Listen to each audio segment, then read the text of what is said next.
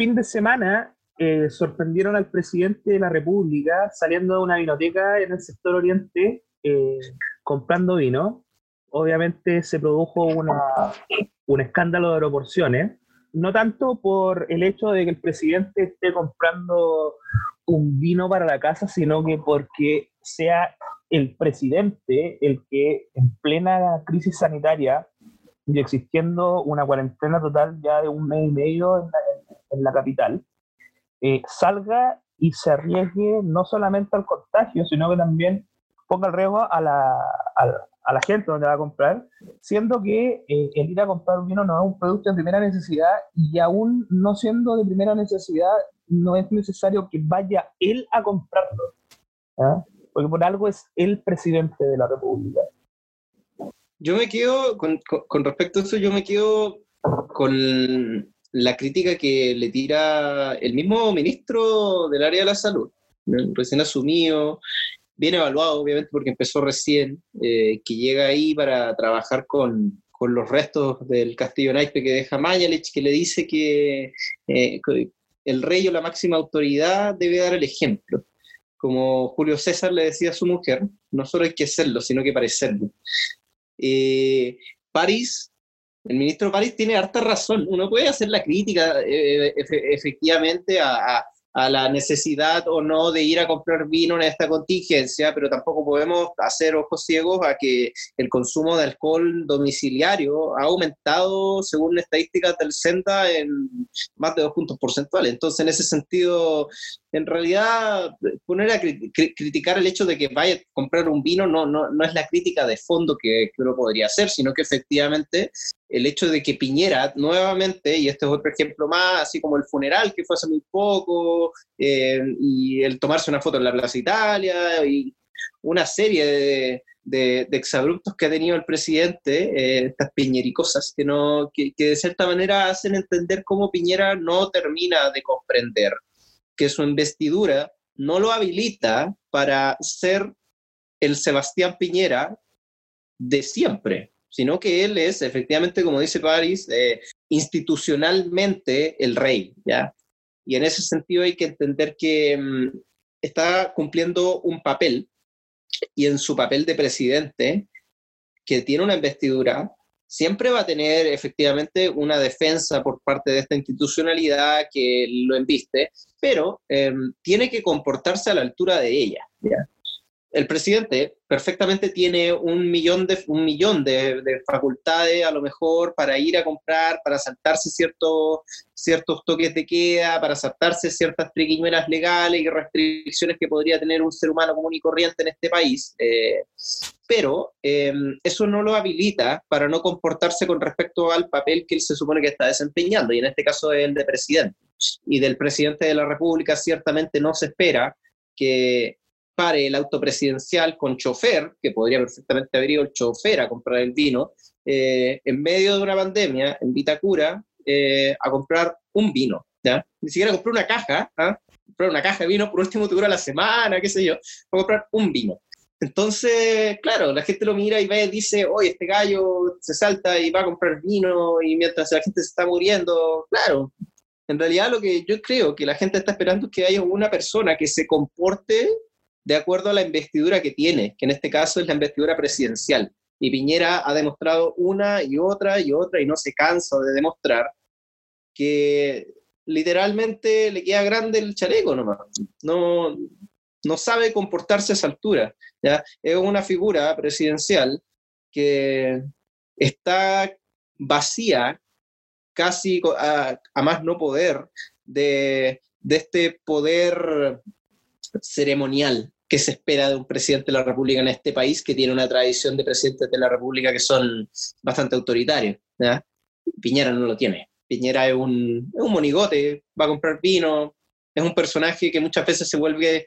casi irrelevante en la vida pública y cuando se vuelve relevante es por, es por hechos como estos. O, entonces, claro, es medio, es medio preocupante el desprestigio que tiene la institucionalidad en el país, sobre todo cuando uno está tratando también de jugar em, en, la misma, en el mismo escenario político, en términos de tanto de cambio constitucional, donde también hay que meterse lo institucional, como de un eventual gobierno que pueda ser de, de otro signo. Y en ese sentido eh, hay que preocuparse con respecto a lo que este presidente nefasto le está haciendo a la idea de, del, del baluarte institucional que tiene la presidencia en este país. Sí, porque no solamente hay que entender la figura del presidente, sobre todo en este presidencialismo reforzado que tenemos nosotros, y que institucionalmente a lo largo de la historia chilena la, la figura del presidente siempre ha estado en la cúspide, tal cual como, como lo dijo París, como, como este rey. Porque no solamente hay que entender al presidente como el, el gobernante de turno o el jefe de la coalición gobernante en un periodo presidencial determinado, sino que además tiene que ser el, aglutinador sobre todo en, momentos de crisis, el aglutinador del esfuerzo nacional. Entonces, tal cual como conversábamos la semana pasada respecto del funeral de, Bernardino Piñera,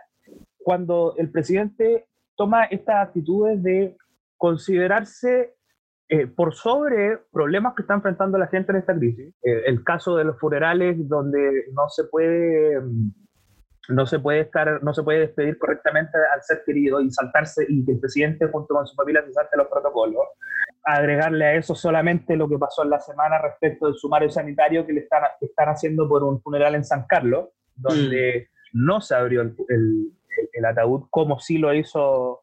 como sí lo hizo Maripol en el, en el funeral de, de Bernardino. Eh, y aquí el, el, salir a contar que obviamente no es, no es tan grave como o, no es tan polémico como en el caso de un funeral, pero sin duda cuando tú le estás diciendo a la gente que tiene que quedarse en las casas, que tiene que salir a comprar lo necesario, que no acapare y de que todo, toda la población esté trabajando en los esfuerzos por contener la pandemia y él como, como ejemplo vaya a comprar, tal cual como tú dijiste, una botella de vino como para, como para el almuerzo del día domingo, eh, el, el, ejemplo, el ejemplo que da es malísimo. Y más allá de que uno como persona pueda decir, bueno, él vive ahí, eh, iba camino a casa y, y, decidió bajarse a comprar, estamos hablando del presidente de la República. Y como presidente de la República, tiene que tener una actitud distinta al resto yo me quedo con las palabras que dijo Moreira cuando dijo que había que entender que no, no todos somos iguales. Eh, no porque le encuentre la razón en su defensa a Piñera, sino que en el sentido de que efectivamente no somos todos iguales y que el presidente no puede comportarse como cualquier ciudadano de a pie en las actitudes que tiene día a día. O sea, es reprochable que una persona en cuarentena eh, salga a comprar eh, alcohol o salga a comprar un paquete de cigarros Probablemente sí, pero es mucho más reprochable que sea el presidente de la República el que lo haga. Bueno, de hecho, lo interesante es que hubo, hubo, hubo varios, hubo un caso que no, no recuerdo muy bien qué presidente fue, pero eh, aparecía al comienzo, a los inicios de la, de la crisis sanitaria en, a nivel mundial ya, eh, eh, un presidente que había ido a abastecerse al supermercado comprando algunas cosas, eh, claro, fue al supermercado, compró papel confort, qué sé yo, estaba con la guagua en brazo, eh, está bien, ¿cachai? Está haciendo algo de rutina común. en este caso también hay que tener en consideración que mm, cuando se critica a Piñera, es porque en este caso va a comprar vino. Si él, si él se lo hubiera encontrado comprando cualquier otra cosa, de cualquier otro, otro tipo que no haya sido alcohol, si fue a comprar, qué sé yo, eh, pastrami o jamón serrano para el, almuerzo el domingo, da lo mismo, no hubiera sido tan criticado. Eh, en este caso creo que también mm, le acompaña el objeto que está consumiendo, eso es verdad. Em, se ve que no es lo mismo decir que, que, que, si la gran mayoría de Chile está tomando más alcohol eh, y está bien porque la gente está estresada, eh, no podemos llegar a medir con la misma vara al presidente y decir que porque está estresado va a consumir más vino, va a consumir un vino. No se justifica. Entonces, en ese sentido tampoco vale mucho aplicar la misma, la misma vara. Hay que tener igual cuidado de repente con cómo se, se miden esos esos elementos, eh, sobre todo considerando que em, el presidente se mide por, las acciones que, acomete eh, en, su, en su vida pública con las mismas varas eh, que se le mide con se le mide en la vida en la vida en la vida profesional que tiene como, como presidente. En ese sentido, Piñera ha demostrado que carece de repente de este tino de, de, de no saber ubicarse. O sea, no, no sabe todavía no tiene muy claro cuándo tiene que comportarse, comportarse de una forma y cuándo tiene que comportarse de otra. No, ya no lo tiene, ya, ya, ya no tiene, ya no adquirió esa capacidad y por eso igual es muy criticado desde muchas esferas de, su, de, Renovación Nacional, que fue su partido, desde, desde la derecha, eh, con respecto a, cómo se ha ido moviendo. Piñera en este sentido sigue siendo un outsider político en el mundo de la derecha que llega con todo eh, la parafernalia y las plumas del exitismo arriba del carro de los tiempos mejores, y que hasta el día de hoy no logra calzar con el perfil que uno esperaría de un personaje de derecha que ciertamente cumpla los papeles republicanos de, de alguien que, que, está en la presidencia de un país. E insistiendo en lo que estaba, en lo, que tú dices y en lo que estaba diciendo antes yo también, es eh, la actitud del presidente en tiempos de crisis. Lo hizo para el 18 de octubre, para el post 18 de octubre, y lo está haciendo ahora, donde eh, finalmente los esfuerzos, tanto comunicacionales como, como de trabajo de los ministros, finalmente se ven opacados en el esfuerzo que tienen que colocar en salir de la crisis en tener que salir a estar dando explicaciones día por medio sobre las actitudes del presidente. O sea, en el caso de Carla Rubilar, por ejemplo, después del, tema del, funeral de Bernardino, eh, obviamente el foco que debiera estar en salir de la cuarentena en Santiago se pierde porque hay que estar explicando eh, la actitud de la familia del presidente y del presidente mismo en un funeral. Y esta semana, cuando se está hablando de la posibilidad de que los números, los números de contagio estén mejorando en Santiago, eh, la primera pregunta que tiene que responder el ministro eh, en dos días seguidos es respecto de la salida del presidente el fin de semana a comprar vino.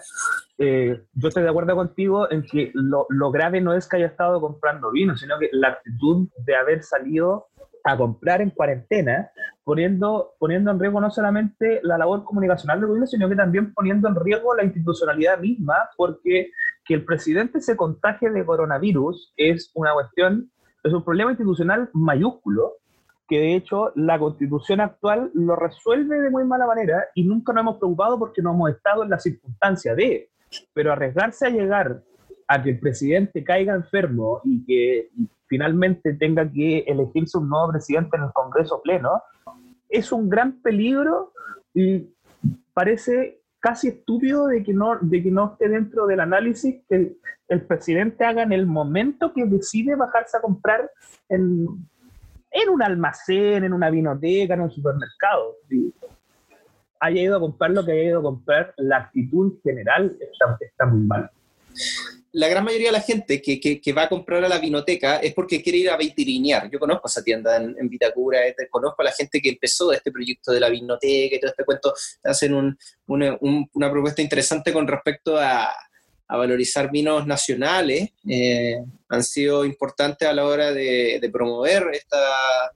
esa, área y ese, ese baluarte alimentario que hay en, Chile. Eh, pero em, la gente que va a la vinoteca eh, y que va efectivamente a, la vinoteca, a lo mejor el día domingo a ver el vino, el día sábado, va a vitrinear el vino, ¿ya? No va al supermercado, no es como ir al supermercado, mirar lo que está barato y salir con una botella de Cono Sur, ¿cachai? Vaya a la vinoteca y compráis un vino que está por sobre las 20 lucas seguro, si vais un día domingo y vitrineáis un rato, ¿ya?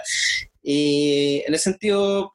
la vinoteca tiene un, así como casi todas las tiendas hoy día que se dedican a la venta de alcohol, ¿ya? Tiene un catálogo en línea, tiene despacho, tiene despacho rápido, en Santiago sale gratis, así que en realidad las excusas para, para eso sobran. No, no hay mucho argumento para, para en realidad exponer eh, críticas al margen que uno pueda tener con la persona que ostenta el cargo para exponer al presidente de la República en un momento como este. Eh, claro, que está hablando puras weas, Juan. Sí. Pues, bueno, y eso, eso, esos shows del presidente, esas salidas de madre que tiene, y que obligan a los, a, los, ministros a estar dando explicaciones, nos sacan del foco de las cosas realmente importantes que hay que discutir en este contexto de pandemia. Tomando en cuenta eh, el impasse, por decirlo de alguna manera, que ocurrió hace una semana respecto al natal de emergencia y su admisibilidad o inadmisibilidad, y más encima la salida de madres del Tribunal Constitucional que dejó de hablar por medio de sus sentencias, empezó a dar declaraciones públicas. Hoy día en comisión mixta, por 7 a 3, eh, ganó la admisibilidad de este, de este beneficio. Eh, falta la discusión ahora posteriormente en, en, ambas salas para ver si sale adelante o no sale adelante. Pero básicamente el tema es, no son, la, la inadmisibilidad de este proyecto no es un tema pacífico y así quedó claro en la discusión de hoy día en la comisión, más allá de los epítetos que, que puede haber dicho Alamán dentro de la discusión, está claro de que los mecanismos que existen para, para echar adelante esta, esta clase de proyectos existen y la solución a este impasse de la semana pasada es que los parlamentarios y el presidente hagan uso de las atribuciones constitucionales que tienen. Eh, esto de que Quintana habla de que ha ido permeando los populismos en el, en el Senado, demuestran que es un discurso para, el, la gente para la gente del Partido del Orden, porque hoy día, después de la discusión en la mixta, eh, Quintana se declaró en estado de reflexión por la contundencia del voto en la, en la comisión.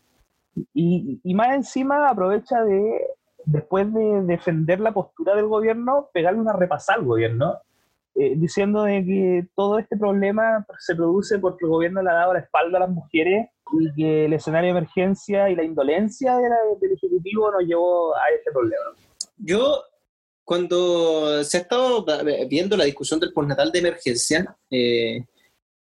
en realidad uno tiene que, deberían, deberíamos poner un poco el foco incluso en de dónde surge la necesidad de que existan este tipo de eh,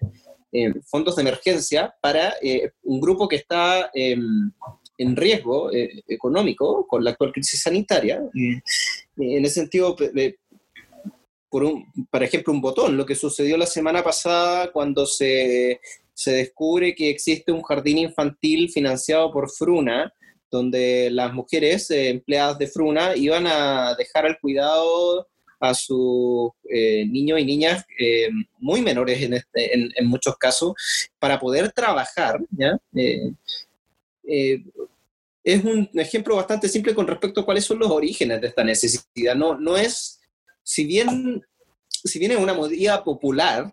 es una medida popular porque ciertamente es una medida que es reflejo respecto a una realidad que se está viviendo, que es eh, que mujeres eh, están teniendo que poner en riesgo la vida de sus hijos e hijas eh, para ir a trabajar, para obtener el alimento que finalmente igual les tienen que dar. ¿ya? Em, en este sentido hay, mucha, hay muchas cuestiones que pasan, se, pasan por alto a la hora de hacer la discusión incluso legislativa, que es el tema de la diferencia de ingresos que necesita una mujer destinar eh, eh, a, su, a su menor para alimentarlo, en términos de la compra de alimentos específicos, en términos de la compra de pañales, toda esta, esta carga alimenticia, esta carga de, de recuperación de, de, vida, ¿ya? Eh, se pasa por alto y, y se, la respuesta rápida es, claro, seguro cesantía de parte del gobierno. Eh, en términos monetarios, eh, eh, podrá ser una solución rápida que ya está implementada, que a lo mejor le sale más fácil por Secretaría hacerlo y ojalá no nos pongan más carga encima porque no damos más dando fondos. ¿ya? No, eso, eso es cierto, la, la, estructura del Estado no está hecha para funcionar en tiempos de crisis, pero... Em, lo que pasó con Fruna la semana pasada es una muestra con respecto a lo que eh, están pasando muchas mujeres en el país, que es eh, la falta de alimento y la falta de dinero eh, y de subsidios de parte del Estado para poder acceder a esos alimentos que son extremadamente caros en este país. Y tener que estar yendo a trabajar porque no tienes el subsidio y estás poniendo en riesgo tu vida y la de tu hijo, ciertamente eh, es algo que, que, no se está viendo con la urgencia que necesita y se le está tildando de populista, eh, porque ciertamente se está pidiendo una medida, que, una medida que en cualquier, a lo mejor en cualquier otro contexto, ciertamente podría haber sonado un poco más a populismo, pero en este caso es una medida de urgencia. Y nuevamente vemos cómo el gobierno y el oficialismo no están actuando de forma excepcional, con medidas excepcionales para una condición excepcional como lo es una crisis sanitaria. Y no solamente la excepcionalidad en el sentido de la protección que tiene que, tiene que entregársele a, las madres, sobre todo de hijos recién nacidos, porque solamente un, cálculo matemático, el, el, postnatal, el postnatal te dura tres meses. Estamos hablando entonces de mujeres que tienen niños de tres meses y que van a tener que dejarlos para salir a trabajar en caso de mm. que, en caso de que tuvieran que volver obligatoriamente. Hoy día el desconcierto sacó una nota donde eh, trabajadoras de Fruna hablan de eh, cómo el empresario no respeta ni en tiempos normales los derechos, los derechos que como madre tienen. Denuncias de mujeres que tienen que esconderse en el baño para poder sacarse la leche, que en tiempos normales, aparte de que debiera haber sido fiscalizado, pueden ser graves, pero que en esta situación es gravísimo. Es gravísimo. En, la excepcionalidad, la excepcionalidad agrava la falta porque no hay que considerar que no solamente no se están respetando los derechos maternos, sino que abiertamente el empresario al obligarlo a trabajar, en el caso específico de Tuna, está poniendo en riesgo la vida de niños, de menores, poniéndolo en una guardería, en una guardería donde por mucho, por mucho eh, distanciamiento que se pueda mantener, porque eran solamente cuatro, cuatro menores, y, por, y, todas las eh, medidas sanitarias que puedan tomar las la educadoras de párvulo, la posibilidad de que un niño se contagie es alta y, a pesar de que a, a, los niños no afecta, se ha dicho que no afecta mucho el coronavirus, en el caso de los menores de 5 años eh, puede, ser, puede ser gravísimo, incluso provocarle la, provocarle la muerte. Y por eso eh, creo que lo conversábamos también la semana pasada, eh, la, la, incapacidad de, de, este Ejecutivo y del Estado en general de entender la situación de emergencia y, por ende, tomar decisiones excepcionales en emergencia. Y por eso, a mí en lo personal, me, estoy de acuerdo con el, con el proyecto, no solamente porque es necesario entender el, el, el, postnatal, el de las madres, sino que también porque eh, los, los, parlamentarios que lo patrocinaron entendieron de que es un tema transitorio. O sea, de hecho, mm. se propone que eh, ingresa al articulado del Código del Trabajo como una disposición, como un artículo transitorio no como un artículo, no como un artículo permanente que funcione para cualquier estado de catástrofe. Está hablando solamente en este estado de emergencia, en la emergencia por el coronavirus, que se extienda el postnatal de las madres para que niños chicos de menos de un año los puedan seguir cuidando en la casa y no tengan que echar mano como el resto de la gente ha tenido que hacerlo a través de la ley de protección de empleo, del empleo, de los ahorros, de los ahorros para las cesantías ahorros que por lo demás la ministra del Trabajo salió a decir de que eran de los trabajadores, pero no lo ahorraban los trabajadores. Como si lo que cotiza el, trabajador en, la, en, el seguro, en el seguro de cesantía, por ser menor que lo que pone el empleador, es insignificante el, el aporte del trabajador para crear su fondo de, de seguridad social. Bueno, de hecho, el argumento que, se mantiene por parte del gobierno para manifestarse en contra del, del postnatal continúa siendo, estando fuera de esa órbita. Entonces, sigue siendo un argumento constitucional en términos de que arroga gasto y esto es de iniciativa exclusiva del presidente de la República. Eso puede ser un argumento que eh, eh, jurídicamente puede ser cierto, pero sin embargo, de nuevo, uno cae en la misma argumentación con respecto a la excepcionalidad de los casos y cómo este gobierno no entiende de qué manera se trata la excepcionalidad y hasta qué punto uno puede ser inflexible con el reglamento constitucional que hoy día se tiene, que está más que claro, que está con un grado de legitimidad eh, brutalmente bajo con respecto a lo que ya estaba eh, eh, para el 18 de octubre incluso, y mm, ciertamente cabe hacer salvedades cuando estamos a puertas de un posible cambio constitucional que viene más adelante y em, donde las medidas excepcionales son el resultado y nada más que el resultado de la ineficiencia de parte de una constitución que no da el ancho para un proceso de crisis como el que se está viviendo actualmente. Entonces, en realidad, el argumento con respecto a la, inconstitucionalidad porque arroga gasto y es iniciativa exclusiva del presidente, suena más a un argumento que uno podría escuchar en un juicio ordinario eh, civil más que a una discusión con respecto a un postnatal de emergencia que es urgente para gran parte de las mujeres en este país. Sí, y en ese sentido, en, y en ese sentido en particular, eh, dejar claro en todo caso de que por mucho que el, gobierno salga a decir de que eh, el proyecto es inadmisible y algunos parlamentarios de su sector digan que es inadmisible, eh, hay que entender de que no es una discusión cerrada, eh, porque si fuera, si fuera cerrada, nada habría que discutir. Como la discusión está abierta, lo importante es, uno, el llamado a la flexibilidad que debiera tener el Ejecutivo de sentarse a discutir el tema para darle una salida política. Eh, segundo, eh, si pretende darle otro tipo de salida, debiera haberlo hecho con mucha anterioridad a lo que hizo al, proyecto que presentó recientemente respecto a acogerse a la ley de protección del empleo, porque esta es una cuestión que se venía discutiendo hace muchas semanas y recién ante la declaración de admisibilidad en la Cámara de Diputados vinieron a proponer algo cuando el problema ya estaba presente qué es lo que viene. Finalmente, hay que tener en cuenta de que el que el día de hoy la comisión mixta haya aprobado 7 a 3 la admisibilidad del proyecto, no significa que el proyecto vaya a convertirse en ley aún. Falta que eh, la sala de la Cámara y el Senado discutan nuevamente la admisibilidad y si es rechazada en alguna de las, de la, de las salas, el proyecto va a ser archivado. Yo creo que aquí se va a abrir una discusión interesante durante la semana eh, respecto a la postura que va a tener el gobierno en, en este caso. Si va a perseverar en su idea de que tiene que ser la ley de protección del empleo la que resuelva este problema o si derechamente se va a abrir a patrocinar, a patrocinar el proyecto. Porque si lo patrocinara, toda discusión respecto de la admisibilidad o inadmisibilidad sería infructífera, porque ya lo ha patrocinado el Ejecutivo. Ahora, si no lo patrocina, tiene la posibilidad de perseverar, pero también se va a encontrar con la situación de que declarada la admisibilidad, el proyecto se puede convertir en ley y va a quedar en la misma situación con respecto a, eh, por ejemplo, la ley del corte de suministro de los servicios básicos. ¿ya? Y nuevamente vamos a entrar a discutir de por qué el presidente no envía el proyecto al Tribunal Constitucional perdón, ¿por qué no los, parlamentarios no envían el proyecto al Tribunal Constitucional o derechamente el presidente ejerce su derecho a veto? Porque nuevamente hay que tener claro que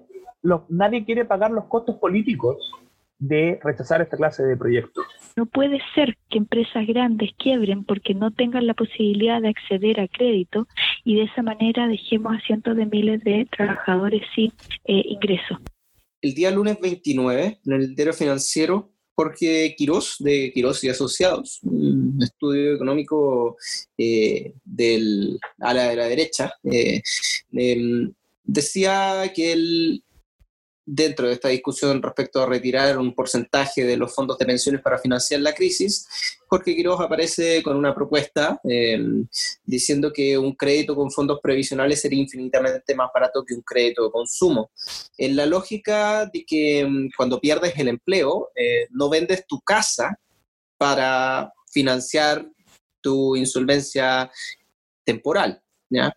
Está poniendo en el mismo nivel el retiro de fondos de pensiones, de un porcentaje de los fondos de pensiones, con la venta de la primera vivienda. Es interesante la, propuesta, porque no, porque sea,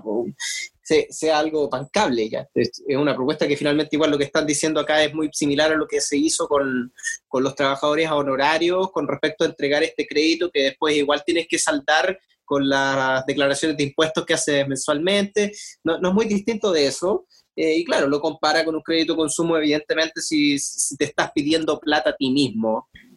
Eso es, te sale más barato que pedirle plata a un tercero. Lo que pasa es que son fondos que, alguien más tiene la, llave de la caja nomás. Entonces, el, el, problema con esta, con esta óptica uno podría cuestionar mil veces el crédito, la idea del crédito, la idea del endeudamiento para superar la crisis, que es la respuesta rápida que tiene hoy día eh, el sistema financiero para todos los problemas económicos de, las clases más empobrecidas de Chile. Eh,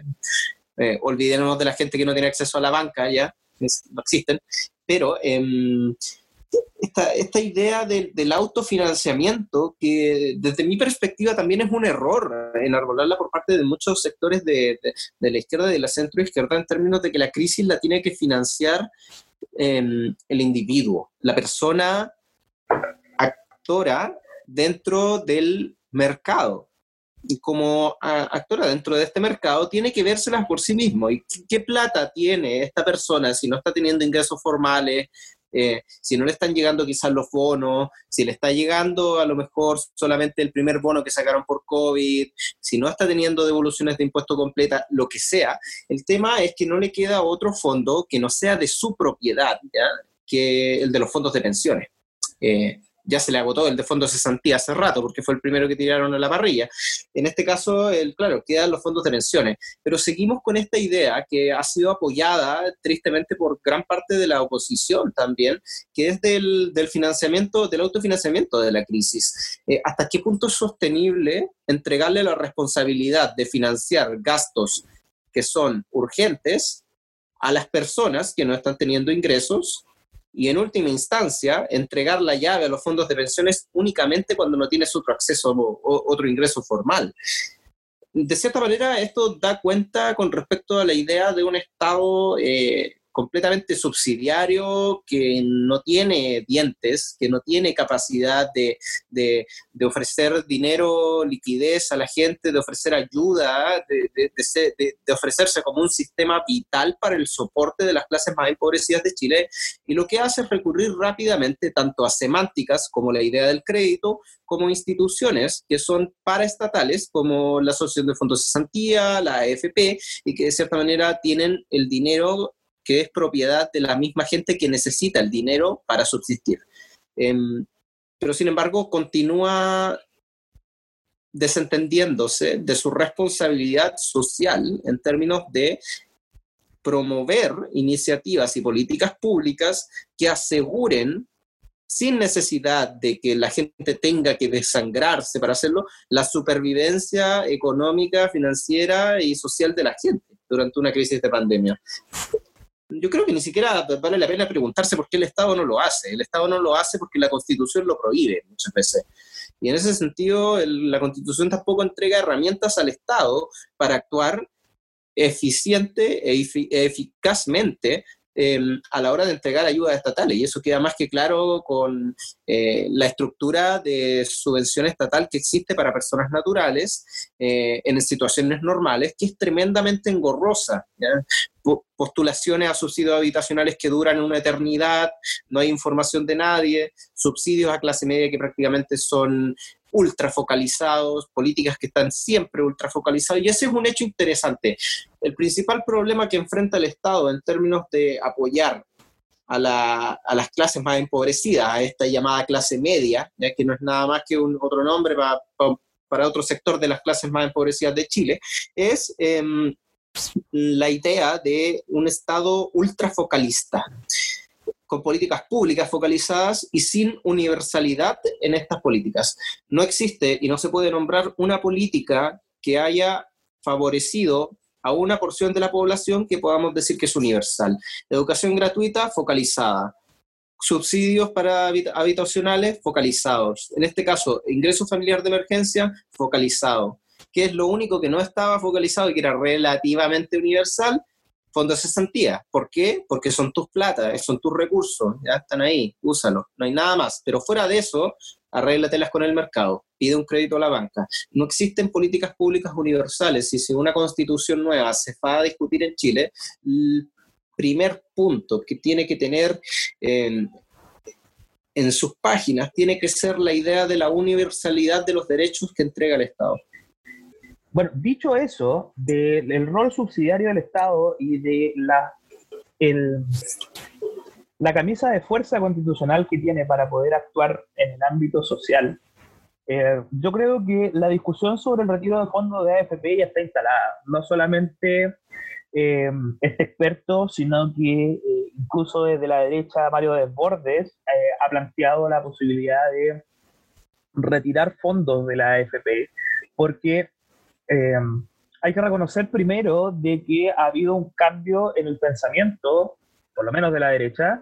de decir de que estos fondos no eran de los trabajadores a pasar a defender hoy día de que son de los trabajadores. De hecho, en el caso de la profesora en eh, que ganó un recurso de protección contra Cuprum, eh, la superintendencia dijo derechamente de que los fondos eran de la profesora y que como eran de ella, el, recibirlos mediante la modalidad de retiro programado era la forma que tenía de disponer de su propiedad. Eh, hoy día, con ese cambio de paradigma, eh, yo creo de que, dadas las circunstancias, debiera existir la posibilidad de echarle mano a estos fondos, pero claramente no traspasándole el costo posterior a eh, los mismos trabajadores. Ni la propuesta de este experto, ni la propuesta de Bordes tienen eh, la idea de que el restituir esos fondos eh, sea mediante acción del Estado. O sea, Desbordes habla de que se saque derechamente un 10%, y aquí este este experto habla de una especie de crédito blando eh, que me hago yo mismo con mis propios fondos. Yo creo que sí también lo más absurdo de toda, de, toda esta discusión que se está dando es que estos fondos que son de los trabajadores y que se ha reconocido definitivamente la propiedad de estos fondos para los trabajadores, sí el gobierno está de acuerdo en que puedan ser usados para la compra de bonos de empresas, por ejemplo, donde tal cual como el diseño original de la AFP, van a ser los trabajadores los que van a sacar adelante la economía. En el caso de la AFP, financiaban a las empresas en la bolsa. Eh, en el caso de la ley de protección del empleo, eh, la suspensión de la relación laboral la están pagando los trabajadores con sus fondos. Recordemos solamente la discusión sobre la distribución de dividendos en Cencosud, donde derechamente los trabajadores le estaban subsidiando esos dividendos a los accionistas. Y eh, las palabras de la ministra del Trabajo, donde dice de que eh, se oponen terminantemente a estas posibilidades de retiro de fondos, pero dicen de que esos fondos tienen que ser usados para que las grandes empresas no quiebren, ¿ya? convirtiéndose el trabajador que durante toda su vida ha cotizado básicamente en el fondo de ayuda para las grandes empresas. O sea, con el beneplácito del Estado van a ser los fondos de los trabajadores los que finalmente van a terminar salvando la economía. En realidad, la, la, crítica que personalmente podría hacer a la perspectiva, al margen de que la urgencia ciertamente hoy día amerite echar mano de parte de estos fondos, es em, al riesgo incluso ideológico. Estoy hablando de, de repente con, con, un poco más de, perspectiva a futuro en términos de, este, de, este, nuevo proyecto de país que incluso se, está hoy día conversando, se está planteando por parte de muchos partidos políticos y personeros, eh, esta idea de em, volver al, a lo comunitario, a lo que es común y a lo que permite generar una conexión y una interconexión entre quienes conviven dentro de esta sociedad y el dinero y lo, la individuación del dinero ciertamente em, impide muchas veces que eso suceda. Em, yo creo que hay que hacer un buen trabajo en términos de comprender y de dar a entender que es una medida para una emergencia y no una medida que se vaya a convertir en algo que dure para siempre, en términos de que la continuidad de un sistema que individualiza en función de cuánto dinero tienes, tiene que terminar. En ese sentido, la idea de que cada persona se financie su pensión en base a los ingresos que tiene, en que tuvo durante su vida laboral activa, queda también completamente expuesta a los vaivenes del mercado, a que exista una u otra pandemia, a las crisis que puedan existir a nivel climático, a nivel incluso terremotos, que de cierta manera generan estas famosas lagunas previsionales que terminan haciendo que la gente termine con menos jubilación y menos pensión. En ese sentido, yo creo que no, no, se puede cuestionar el hecho de que estos fondos y de que esto, esta, esta idea de rentabilizar los fondos en, empresas que sean, que sean a lo mejor públicas o que sean a lo mejor eh, de capitales chilenos, eh, sea algo loable, en términos de que te permite avanzar en mm, recuperar eh, estos fondos que hoy día son dinero ficticio. No estamos seguros si los fondos que hay en la AFP existen en dinero real 100%, ¿ya? Mucho de esto está invertido en la bolsa, son dígitos en un computador, no tienen un respaldo, no son un banco, y en ese sentido, em, claro, podemos avanzar en renacionalizar fondos, podemos avanzar a lo mejor en eh, eh, aumentar eh, la cantidad de inversiones que se hacen en empresas chilenas. Sin embargo, la crítica creo que desde grupos como Fuerza Común y otros que estamos por hacer un cambio tanto en la, en la, constitución como en la racionalidad con la cual funciona hoy día la sociedad chilena, es importante siempre dejar claro que la seguridad social es tarea común y como tarea común no debería depender del ahorro individual, ni en la FP, ni en un banco, ni en la FC, de cada uno de los trabajadores y las trabajadoras. Si la persona tuvo una vida laboral más o menos activa, va a responder a distintos factores que ciertamente quedan, en la gran mayoría de los casos, afectos a condiciones que son externas a las personas.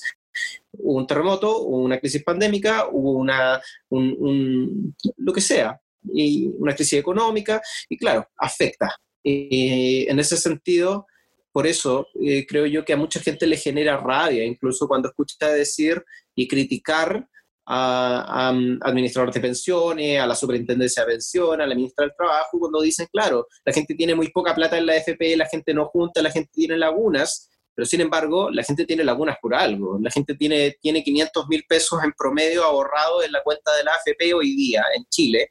eh, por algo, porque no han tenido posibilidad de acceder a, empleos formales en primer lugar. Eh, la gran mayoría de los empleos son informales precisamente porque si fueran formales eh, terminarían pagando el líquido muy poco. ¿ya?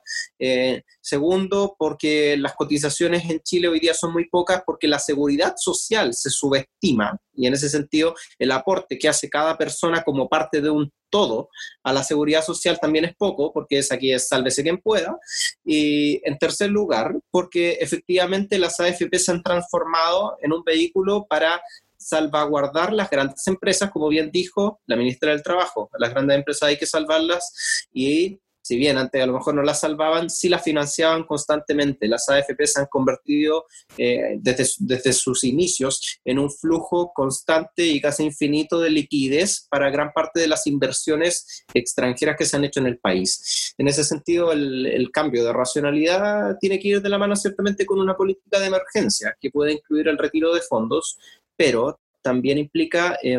dar un par de pasos más hacia, hacia adelante y entender que, que, que, las AFP no solamente están mal porque son AFP, sino que están mal porque estimulan la idea de los recuerdos sociales individuales y no de las garantías de derechos sociales comunitarios. Los tiempos mejores jamás llegaron. La sociedad estalló en rabia y ahora el coronavirus tiene más autoridad que el presidente. Voces regionales intentan hacer sentido y fuerza común desde la octava región. Esto fue Fuerza Bio Bio.